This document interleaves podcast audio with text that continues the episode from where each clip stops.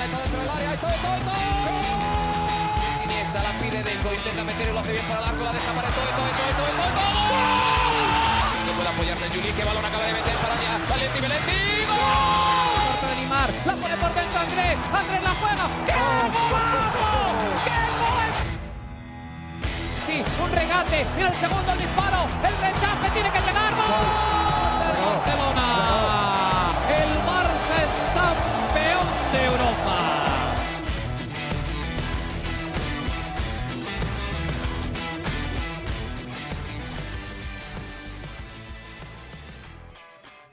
Hola amigos de ADN Barça, bienvenidos a una nueva edición de nuestro podcast. Hoy ya felices porque se dio el comienzo de la pretemporada del Fútbol Club Barcelona. Vamos a conversar un poco de lo que fue ese primer partido amistoso entre el Fútbol Club Barcelona y el Olot, que estaba cumpliendo 100 años de fundado. Todo lo que vimos, los dos equipos que jugaron en ese partido, cada uno 45 minutos, algunos detalles que dejó ese enfrentamiento, que fue el primero de la preparación del Fútbol Club Barcelona. Lo que viene ahora para el Barça, lo vamos a ver pronto acá en Miami, ya le vamos a estar hablando también un poco sobre eso. Y también la noticia del momento, la noticia del día que es la llegada de Rafinha a Barcelona. Todo eso en el episodio de hoy de ADN Barça, con quien les habla Alejandro Villegas. Lamentablemente Mariana no nos pudo acompañar, pero estamos haciendo este episodio especial que va a ser un poco más corto, en un formato distinto, simplemente para conversar un poco sobre este partido amistoso. El primero de la pretemporada para Xavi y sus muchachos. Y vaya qué cantidad de muchachos vimos hoy en este partido amistoso. Vamos a, repasar rápidamente el 11 titular del Barça. Marc André Ter Stegen estuvo en el arco. Serginho Dest por derecha, en el lateral derecho. Después, eh, junto a tres jovencitos, Arnau eh, Casas, Mica Mármol también y Valle, que jugó también un buen partido en el lateral izquierdo, una de esas sorpresas agradables del partido de hoy. En la media cancha, nuestro amigo Nico González, que ya se había eh, reportado que iba a recibir oportunidades ¿no? en el puesto de Busquets, pues fue titular en esa posición junto a Frank Kessie haciendo su debut con el uniforme del Barça y Pablo Torre, otra de las revelaciones, otro de los jugadores que queríamos ver, ¿no? Con ese número 16, nos recuerda tanto a Pedri, o por lo menos a mí me recuerda tanto a Pedri que llegaba el año pasado como, bueno, una firma a ver si refuerza al Barça o si se queda, si se queda había que pagar un dinero, estaba o si no se quedaba en el primer equipo había que pagar un dinero, había todo un debate ahí, ¿no?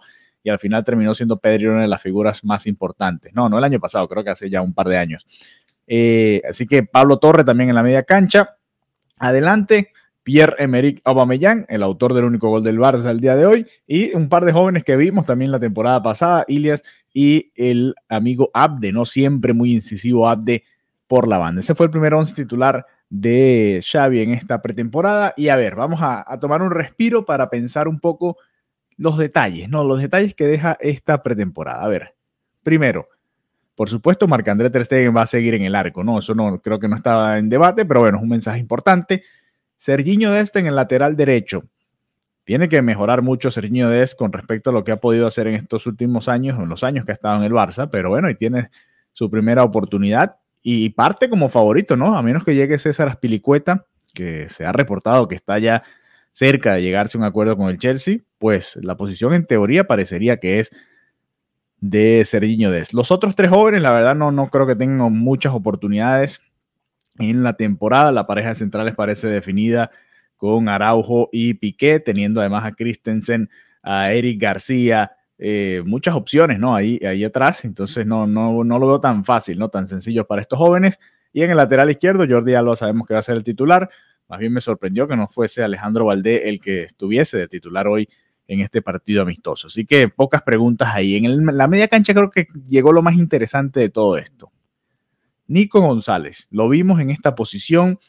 Eh, le ha costado, ¿no? A Nico realmente tener regularidad con Xavi. Eh, obviamente el rival no es un rival que te exija tanto como lo pueden hacer los eh, equipos de primera línea, ¿no? Del, mundo del fútbol, pero un, una presentación interesante, Nico González, los primeros movimientos que vimos en esta posición en esta pretemporada. Y a ver, ¿no? Porque se, se rumoraba, ¿no? A, qué, a ver, ¿por dónde van a usar a, a sí y a Nico González, ¿no? Incluso los pudo haber cambiado, intercambiado de posición, teniendo que sí un poquito más atrás y a Nico González más, eh, con un poquito más de llegada al área y no fue así. Fue que sí el que se soltó mucho más. Lo vimos incluso siendo un, buen centro que terminó en un cabezazo de Aubameyang al poste y eh, peleando, ¿no? Un jugador que tiene la, la potencia física para estar en prácticamente en todos los lados de la cancha al mismo tiempo. Así que eh, en la media cancha me pareció que estuvo lo más interesante porque vimos esos primeros minutos de Nico González, a ver si esta temporada sí es en la que llega esa rotación de Sergio Busquets en la media cancha y cuando llegue, pues Xavi necesita tener a alguien de confianza en esa posición. Que sí, por supuesto, titular.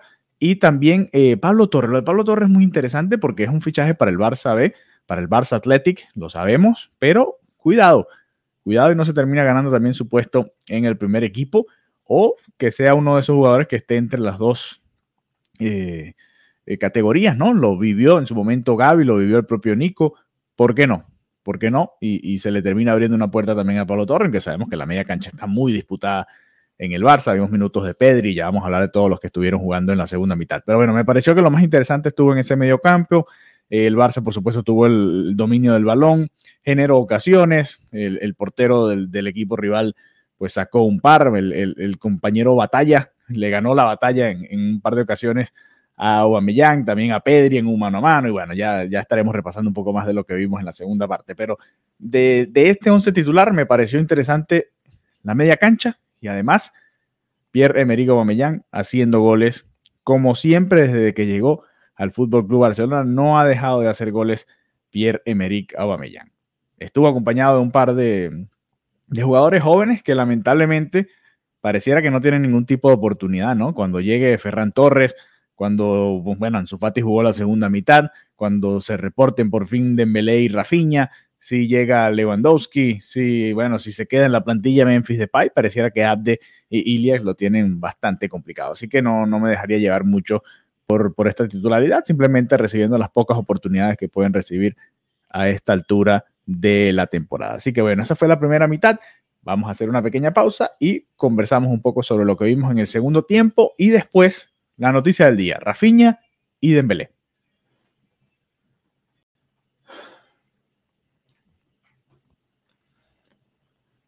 Regresamos amigos de ADN Barça. Gracias por acompañarnos nuevamente hoy en esta edición distinta, ¿no? Esta edición especial de nuestro podcast, repasando un poquito lo que fue ese partido amistoso entre el Fútbol Club Barcelona y el Olot. La primera mitad terminó, bueno, uno a uno con el gol de Pierre-Emerick Aubameyang, asistencia de Marc-André Ter Stegen. ¿Quién iba a decir, no, que la primera asistencia de esta temporada iba a ser del portero? Pues así fue, un largo pase perfecto pase para Aubameyang. Además, el portero rival eh, se arriesgó, se adelantó y eh, Aubameyang no lo falló.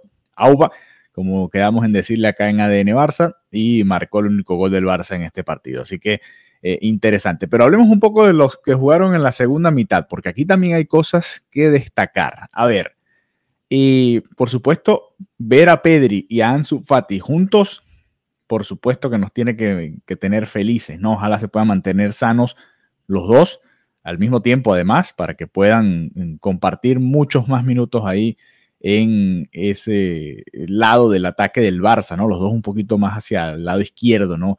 Del ataque del equipo y me gustó lo que vi. El, más, el, Barça, por supuesto, dominó en los primeros minutos de la segunda mitad. Parecía que estaba al caer el gol. Pedri tuvo un mano a mano después de un gran pase de Valle que lo dejó mano a mano con el portero, no pudo definir. Después tuvo otro mano a mano que se la estrelló directo al, portero rival. Eh, muy, muy activo eh, Pedri en ese sentido, muy activo también Ansu Fati tratando de tomar el balón, incluso un tiro libre y lo cobró eh, Ansu Fati por encima de Miralem Pjanic, por ejemplo, que estuvo disputando minutos en esta segunda mitad y me llamó la atención, va a ser, pareciera, en ciertos momentos el dueño de la pelota parada, además Ansu Fati con la banda de capitán, muy interesante, ¿no? Siendo tan joven, pero bueno, por, por los años que ya tiene en el primer equipo, pues terminó siendo el capitán en la segunda parte. Además de estos dos eh, superestrellas, jóvenes superestrellas, por supuesto, que estuvieron comenzando en la segunda mitad, pues yo me quedaría con Aranda. Me gustó lo que vi del número 24 el día de hoy.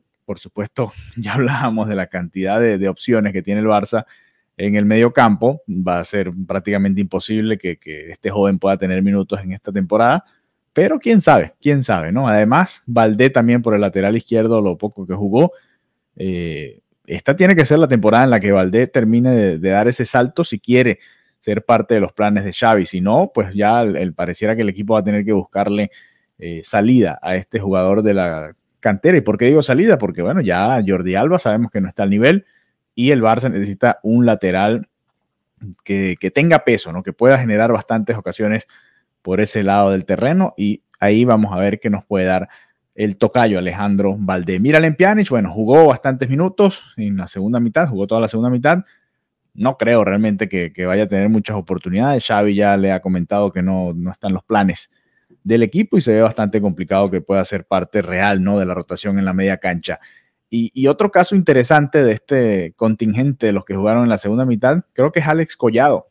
Collado eh, tiene movimientos interesantes para el Barça, tiene movimientos que me gustan mucho, pero viéndonos y viéndolo, perdón, y yéndonos un poco hacia la realidad, la verdad es que con la llegada de Rafinha y con Dembélé ahí peleando el puesto con el brasileño, pareciera prácticamente imposible que Collado vea minutos, pero bueno, quién sabe.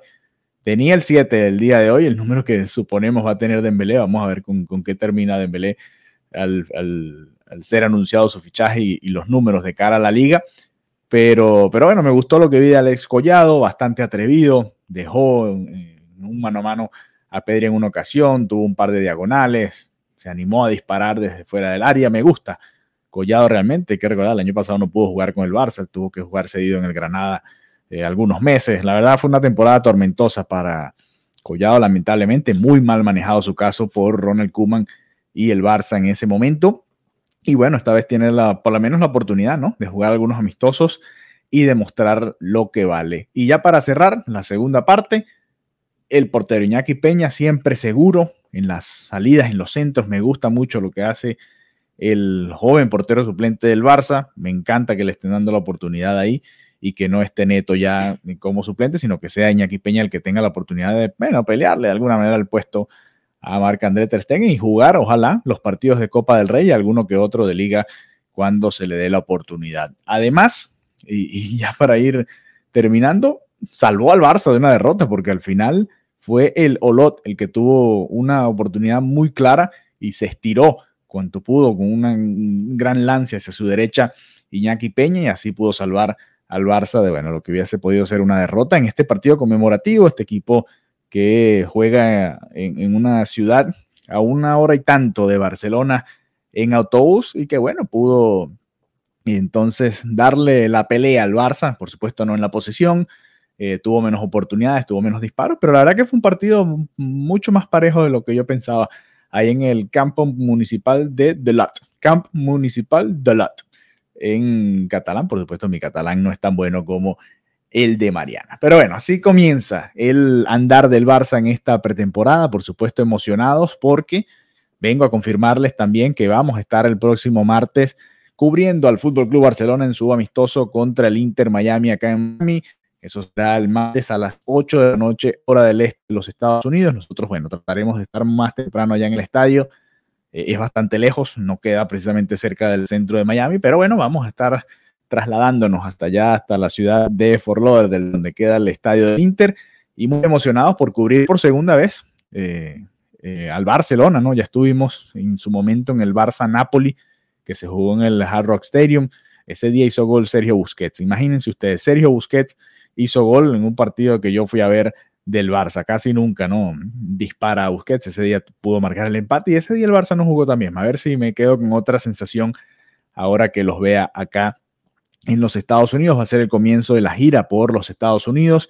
A ver qué jugadores pueden disputar minutos, ¿no? A ver si los que son titulares que estuvieron en la segunda mitad comienzan de una vez, porque este es el comienzo de una serie de partidos muy interesantes. Inter Miami el martes 19 de julio. Después, Barcelona Real Madrid, el clásico, el próximo sábado 23 a las, bueno, 11 de la noche, hora del este de los Estados Unidos, en Europa se podrán imaginar, ¿no? De mañanita, se pueden levantar a madrugar los que están en Europa. Después, el martes que le sigue, el 26, Barcelona Juventus a las 8 y media de la noche, hora del este de los Estados Unidos, y cerrará la gira por los Estados Unidos, el Barça, el 30 de julio a las 7 de la noche contra el New York Red Bulls, que juega ahí en la ciudad de New Jersey, cerquita de, de la gran, bueno, eh, por supuesto, es una metrópoli enorme, pero realmente está en New Jersey el estadio. Tuvimos la oportunidad de pasar por ahí. No está en el corazón de Nueva York, no es el en el que se disputó en su momento la final de la Copa América Centenario, es un estadio más pequeño, pero igual con un aforo muy interesante, ¿no? Todo esto antes de venir acá, el, bueno, acá, allá a Barcelona, de volverse a Barcelona para jugar el Joan Gamper el 7 de agosto. Esa es la agenda del Fútbol Club Barcelona ante el Pumas, los Pumas de la UNAM allá en México. Saludo a todos nuestros amigos mexicanos, uno de nuestros eh, más fieles públicos en ADN Barça. Así que Inter Miami, Real Madrid, Juventus, New York Red Bulls y Pumas de la UNAM en un espacio de tiempo que va entre el 19 de julio y el 7 de agosto, ya para prepararse para el comienzo de la Liga Española que va a ser el 13 de agosto a las 3 pm hora del, del este de los Estados Unidos, 9 de la noche allá en España, Barcelona recibiendo al Rayo Vallecano. Así que bueno, así termina esta, eh, este comentario ¿no? sobre el partido amistoso, lo que va a ser el comienzo de la gira. Vamos a tratar de hacer un episodio el próximo lunes igual con Mariana, antes, ¿no? Previendo lo que va a ser esta gira, hablando un poquito de Dembélé y de Rafinha, y de eso quiero comentarles, ¿no? Nada más darle la noticia, los detalles, porque el análisis en profundidad lo quiero hacer con Mariana, quiero que conversemos, quiero que contrastemos ideas, eh, opiniones al respecto. Y me sorprendió, me sorprendió realmente que el Barça llegase a ese acuerdo, pero me quedó algo muy claro. La voluntad del jugador fue lo que premió aquí. Se había hablado de un acuerdo entre el Leeds y el Chelsea. Se había hablado de que ya no había manera, ¿no? Que el Barça pudiese hacer frente a ese pago. Pues se consiguió la forma. El Barcelona va a poner el dinero y el Barça va a tener a dos muy buenas opciones por esa banda, si es que lo tiene planteado así eh, Xavi. No, la verdad, ahora tiene exceso de, opciones, ¿no? Con Dembélé y Rafinha por ahí. Y quiero hablar el lunes con Mariana a ver qué piensa ella. ¿Será que Dembélé terminará en el banco después de todo lo que ha pasado? ¿Será que Xavi lo tiene planteado como un suplente de lujo? Me parece interesante con esta llegada de Rafinha, que entiendo que se va a unir a la pretemporada del Barça acá en los Estados Unidos. Eh, va a ser presentado a final de semana. La porta ya eh, confirmaba ¿no? que las presentaciones serían jueves y viernes, Rafiña y Dembélé, o Dembélé y Rafiña. Eh, y a ver qué sucede a partir de ahí, ¿no? Porque la pelea va a estar muy buena. Xavi lo decía, quería dos jugadores por posición. Yo pensé que era o Dembélé o Rafiña, pues ahora es Dembélé y Rafiña y me parece que va a ser una pelea muy intensa por esa posición y, y, estoy emocionado a ver qué va a pasar, ¿no? ¿Quién se va a ganar ese puesto? ¿Quién va a ser el titular para Xavi Hernández? Todo esto suponiendo que Ansu Fati estará por la izquierda o Ferran Torres, yo supongo que es Ansu Fati, aunque Ansu Fati jugó hoy como delantero 9, ¿no? Eh, en la misma función en la que jugó Aubameyang en el primer tiempo, no jugó por la banda, sino jugó en el centro del área. Cositas, detalles que te van dejando estos partidos. Eh, sabemos que lo puede hacer en ambas eh, posiciones. Sabemos que a Xavi le gusta tener a Ansu Fati cerca del área porque es un jugador que tiene mucho gol. Eso lo hemos visto en los pocos minutos que ha podido jugar desde sus primeras lesiones. Y, creo que, por supuesto, a la espera de qué va a pasar con Memphis Depay y con Robert Lewandowski, el Barça tiene dos muy buenas opciones en cada una de estas posiciones. Y bueno, Xavi ahora no se puede quejar en ese sentido. Todavía faltan movimientos en la defensa, ¿no? Pareciera que los laterales no están totalmente sólidos, pero de resto, eh, la plantilla se ve bastante completa, lista para competir por todos los títulos, ¿no? Aunque todavía, bueno, estamos empezando apenas, empezó con un empate ante un equipo, por supuesto, de una categoría mucho menor que el Barça, pero paciencia, estaba leyendo algunos de sus comentarios en nuestra cuenta de Twitter, arroba ADN Barça Podcast, algunos no estaban muy contentos por lo que vieron el día de hoy, otros sí felices de simplemente ver al Barcelona nuevamente jugar, y leamos algunos de sus comentarios, ¿no? Les pregunté, ¿con qué se quedan de este primer partido amistoso? Eh, Jair, Jair nos dijo, el Barcelona tiene muchas cositas. El mediocampo está más que cubierto. Pablo Torre tiene pinta que jugaron en el primer equipo. Pasión Barcelona nos dice, Collado, que sí hay Pablo Torres. Eh, Pablo Torre, perdón, ellos fueron lo mejor del partido y Simón Vizcuña nos dice Alex Collado. Mira, coincidieron un poco en, lo que yo les comentaba, ¿no? Que me gustaron los movimientos de Collado y que creo que, que va a ser muy interesante, ¿no? Eh, además, les pregunté, Nico jugando de pivote defensivo, ¿les ha gustado? Ángel nos dijo que sí, a mí la verdad que sí. Algunos de los comentarios que vimos en, esa, eh, en este partido, ¿no? Además, eh, destacar, no sé si lo mencioné o no, una jugada en la que Pablo Torre, creo que sí, una de las opciones que tuvo Bamellán y que el portero Batalla la terminó sacando muy bien, viene esa jugada de un pase en profundidad de Pablo Torre muy bueno después de llevarse a alguien en la media cancha. Así que bueno, apenas comienza esta pretemporada del Fútbol Club Barcelona y nosotros en ADN Barça vamos a estar cubriendo por supuesto, muy de cerca. Aquí en Miami, eh, definitivamente muy de cerca lo que suceda con el Fútbol Club Barcelona en esta pretemporada y además a la distancia con los otros partidos en Las Vegas, en Los Ángeles, o bueno, en California y también en la ciudad de Nueva York, en New Jersey, en el este de los Estados Unidos. Sigan en sintonía de nuestro podcast, sigan enviándonos sus comentarios, sus mensajes. Conéctense, si quieren ser parte del grupo de WhatsApp, por favor envíenos la solicitud, háganos un comentario a través de la cuenta de Twitter, nos pueden enviar un mensaje, comentarnos en cualquiera de los tweets y les estaremos enviando el enlace. Nos reencontramos pronto nuevamente el próximo lunes junto a Mariana Guzmán, ya preparándonos para la gira por los Estados Unidos y hablar de Dembélé y Rafinha. ¿Tendremos a Dembélé como un suplente de lujo? ¿Podrá Rafinha ganarle la posición? Lo conversaremos con Mariana Guzmán en el próximo episodio. Hasta la próxima.